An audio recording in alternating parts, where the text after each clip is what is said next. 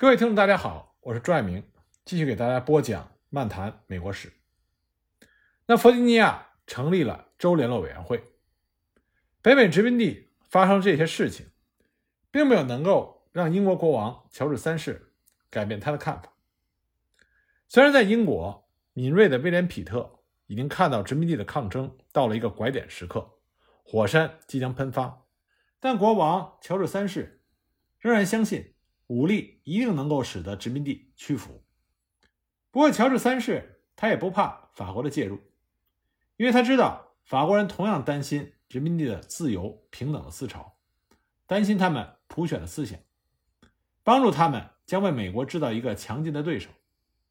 那法国人也确实这么想的，他们宁愿加强与英国的合约，或者至少是一个商业协议，也不敢与英国的殖民地联系。北美殖民地拒绝输入英国茶叶，给东印度公司造成了灾难。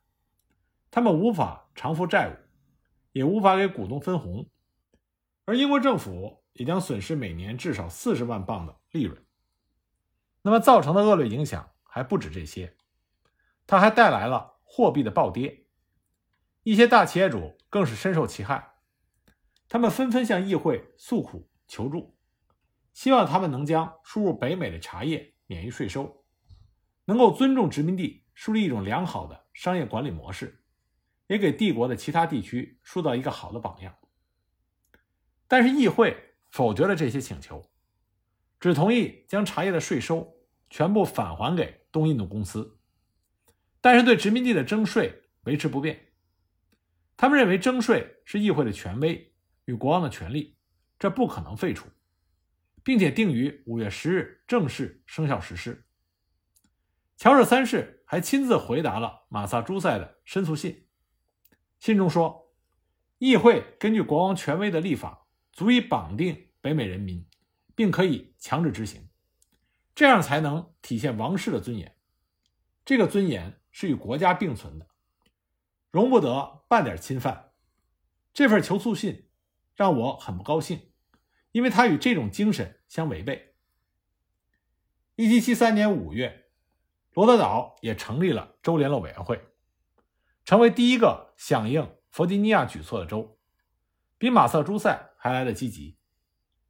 虽然罗德岛一直是新英格兰四州中最保守、最落后的州，这次这么积极，可能是与不久前英国政府企图剥夺他们的宪章有关。他们终于知道。如果不同心协力，那么自由将远离每一个人。那马萨诸塞自然也不甘落后。五月是他们传统的议会选举月，新一届议会的第一次会议就在塞缪尔·亚当斯的动议下，以一百零九票对四票通过了感谢议案。议案感谢弗吉尼亚议会的智慧与果敢，为殖民地树立了一个榜样，开辟了一条新路。同时，马萨诸塞州议会也迫不及待地响应弗吉尼亚的号召，选出了自己的州联络委员会，由十五人组成。紧接着，新罕布什尔与康涅狄格也紧随其后，选出了自己的州联络委员会。这样一来，新英格兰四州与弗吉尼亚就组成了一个政治共同体。在紧急情况下，他们可以召开州联络委员会会议。也就是大陆会议来商议大事，而其他各州也都效仿他们，成立了自己的州联络委员会。殖民地抗争的怒火越来越轰轰烈烈。那么，当自由党人在欢庆全殖民地的联合的时候，富兰克林将哈钦森等人勾结英国政府的信件送到了马萨诸塞的议会。在这些信件在马萨诸塞流传两个多月之后的六月二日。塞缪尔·亚当斯在议会召开了一个秘密会议，向议员们展示了这些信件。信中的内容非常明确，就是与英国政府共谋与勾结，企图颠覆殖民地的宪章，引入英军控制马萨诸塞。会议以一百零一票对五票通过了议案，对这些信件的内容盖棺定论，定性为企图颠覆马萨诸塞宪章和将专制权力引入马萨诸塞。哈金森进行了狡辩，他说他从来没有写过这样的信。六月十四日，州议会将这些信件日期的记录转交到哈金森的面前，并且表示随时可以提供这些信的附件。哈金森这才有点害怕，意识到这些信件可能引起骚乱，他马上要求伦敦的朋友赶紧将原件烧毁。不过，信件的附件最后还是被公布，并且传遍了全州。每个人都知道信件的内容，每个人都知道哈金森他想将马萨诸塞置于死地。那么，一个要求罢免他州长职务的申请就被送给了英国国王乔治三世。虽然每个人都知道这将毫无效果，哈金森这个时候已经身败名裂，在家乡父老的面前再也抬不起头来。他终于表示自己辞职的意愿。经过这一事件之后，马萨诸塞的英国官员与民众也彻底的决裂，处于你死我活的敌对状态。在乔治三世的强硬态度下，殖民地越来越远离母国的怀抱。在此之后，就发生了著名的波士顿清查事件。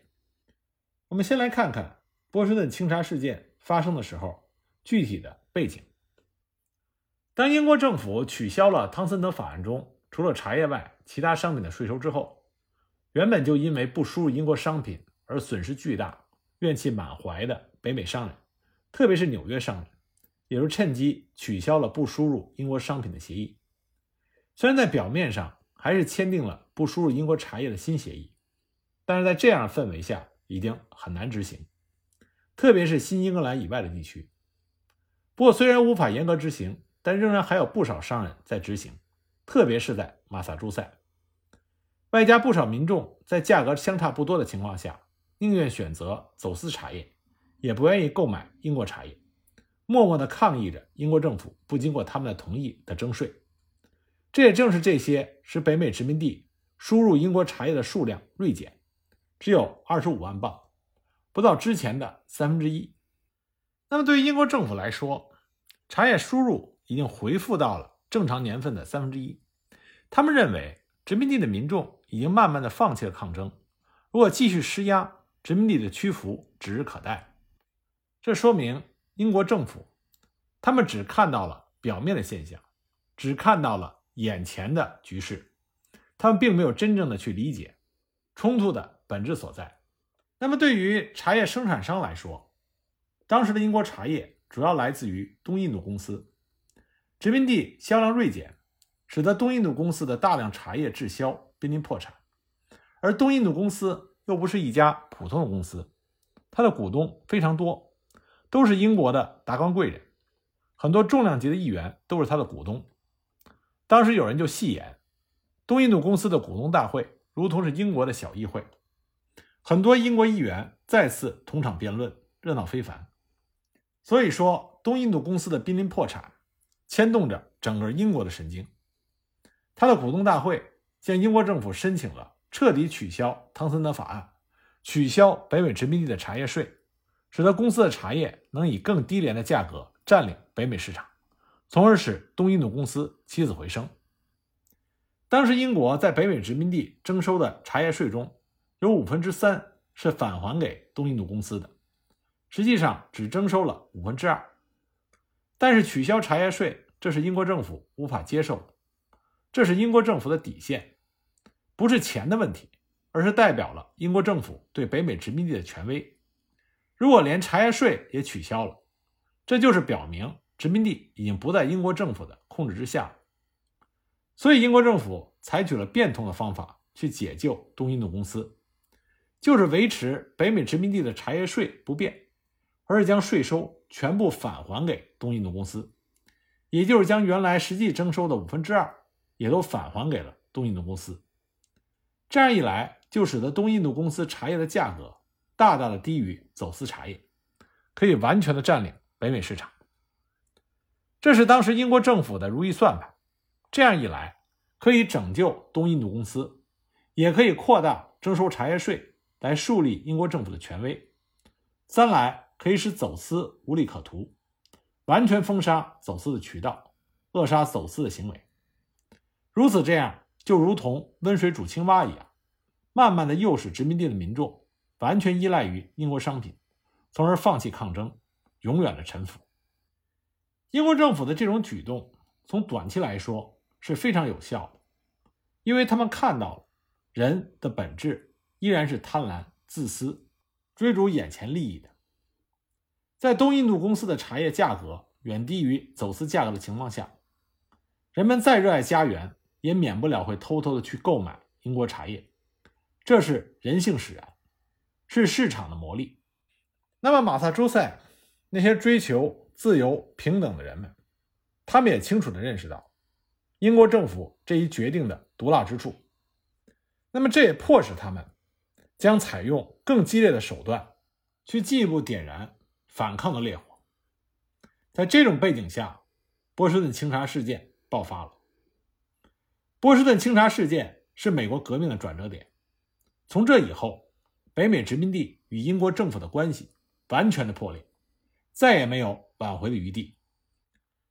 从英国人的观点来说，波士顿清查事件的性质是极其恶劣，而且他们认为这是由萨米尔·亚当斯、约翰·亚当斯这些自由党人，正是因为他们的煽动，才导致了美国革命的爆发。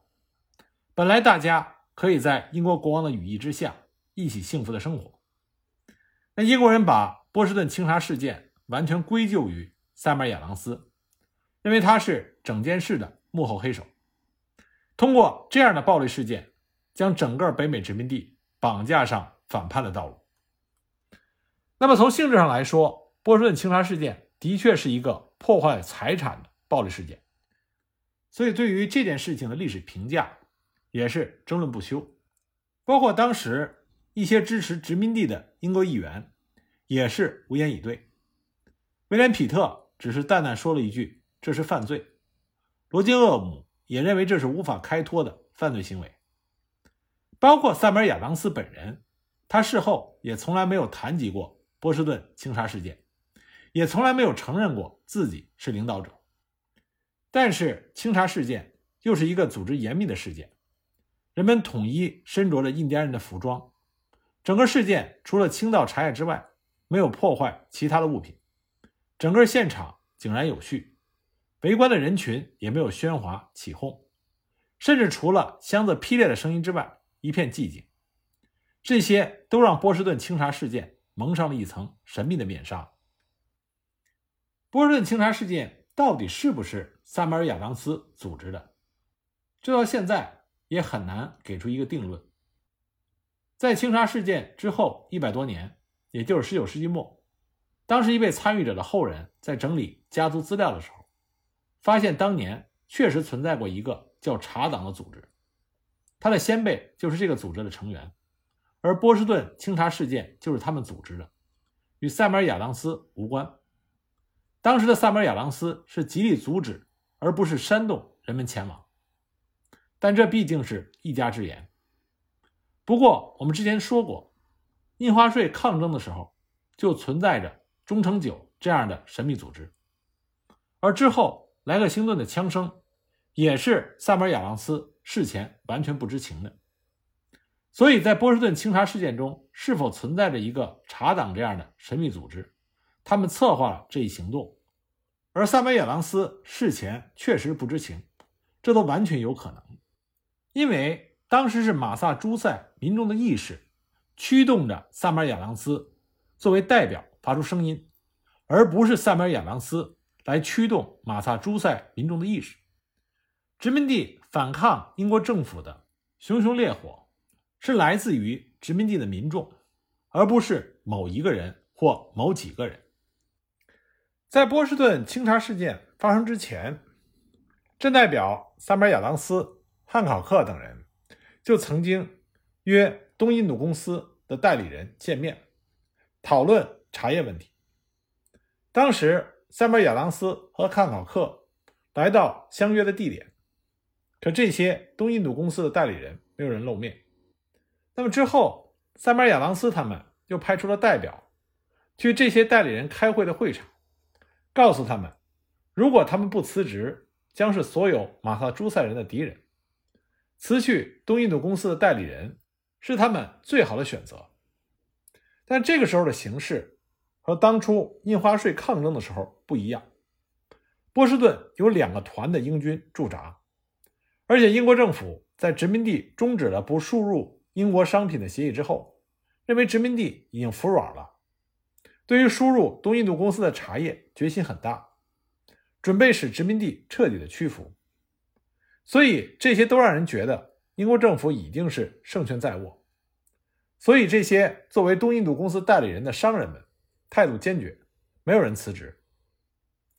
一七七三年十一月，确切的消息从伦敦传来，运载着东印度公司茶叶的船只已经起航，不久之后将来到波士顿。那么，波士顿镇大会召开会议，再次要求东印度公司的这些代理们辞职，不过又一次遭到了拒绝。这个时候，波士顿及来自周边四个镇——多尔切斯特、罗克斯伯里。布鲁克莱恩和剑桥的联络委员会的代表就召开了会议。这次联合会议也是镇联络委员会成立之后第一次行使职责。大家认为应该齐心协力、团结一致，阻止茶叶进入到马萨诸塞。联合会议还向泉州其他各镇发出了通告信，希望得到他们的支持。十月二十日，达特茅斯号货船载着。一百十四箱的茶叶抵达了波士顿港，人们当时就四处寻找代理人，要求他们将这些茶叶运回英国，结果连个影子也没有找到，因为这些人早就纷纷的躲避起来。如果船只一进港，那么代理人就没有权利将他们遣返，只有更高级别的官员才有这样的权利，事情也将更加复杂。在经过与船主的协商之后，船主答应。下星期四之前，船只不会进港。镇联络委员会就授权塞缪尔·朗斯等，要求五个镇的所有民众前来波士顿参加大会。那么，来自五个镇的五千多名马萨诸塞人就来到了波士顿参加大会。大会一致要求达特茅斯号将茶叶立刻载回英国。这个时候，代理人终于出现了，但是推脱说事情重大。容他们商议之后再决定。同时，船主再次被要求不能将船只驶入港内。人们成立了看护队，昼夜看守船只，防止擅自行动。第二天，代理人的答复来了，表示他们无权命令船只返回，但是可以先将茶叶储藏起来，在接到新的指令之前，他们不会销售任何的茶叶。但这样的答复让人们很不满意。同时呢，州长哈金森也让人带话给会议，指责这种非法集会必须立即解散，这让人们更加的气愤。那么这个时候呢，船长和船主就来到了会议大厅，希望大家能够允许船只进港，让他们将其他的货物卸完之后，将剩下的茶叶运回英国。这个要求合情合理，人们自然同意。原本以为事情就这么结束了。大家还要求船主以后再也不要装载茶叶进入南美，当然这只是警告，实施起来绝对会有难度。船主也是连声答应。大家继续武装看护船只，防止茶叶被强行卸下。可是当船上所有的物品都卸完之后，不见船主办理清仓手续，也不见船只返航，大家就起了疑心，这些都是代理人与英国官员背后使的诡计。他们将所有的责任都往船主的身上推，不支付运费，也不签收茶叶。那船主就来到了镇大会，表示他无法载着茶叶返航，因为代理人无人出面与他交接工作，运费也无人支付，他不可能就这么返航。船主的解释合情合理，他也是受害者，所以大家只能把怒火暂时忍住。而此时，哈金森授权英国海军检查过往船只。没有他的批示，任何船只不得离港。这样呢，即使大家想自行把茶叶转移走，也变得不可能了。值得一提的是，当时一共有八艘大型商船载着东印度公司的茶叶前往北美殖民地，五艘开往波士顿，其他三艘分别前往纽约、查尔斯顿和费城。纽约和费城两地的殖民者拒绝卸货。那么这两艘商船当时是开回了英国，而运往查尔斯顿的茶叶被存放在当地的货仓，后来在美国独立革命的时候被销售收入来支持战事。所以说，马萨诸塞的州长哈金森，他不是不能让运送茶叶的商船返回英国，他的目的就是要借助英国军队，通过茶叶船的这件事情，让马萨诸塞的人民屈服。不过呢，局势的发展并没有按照哈金森设想的那样进行。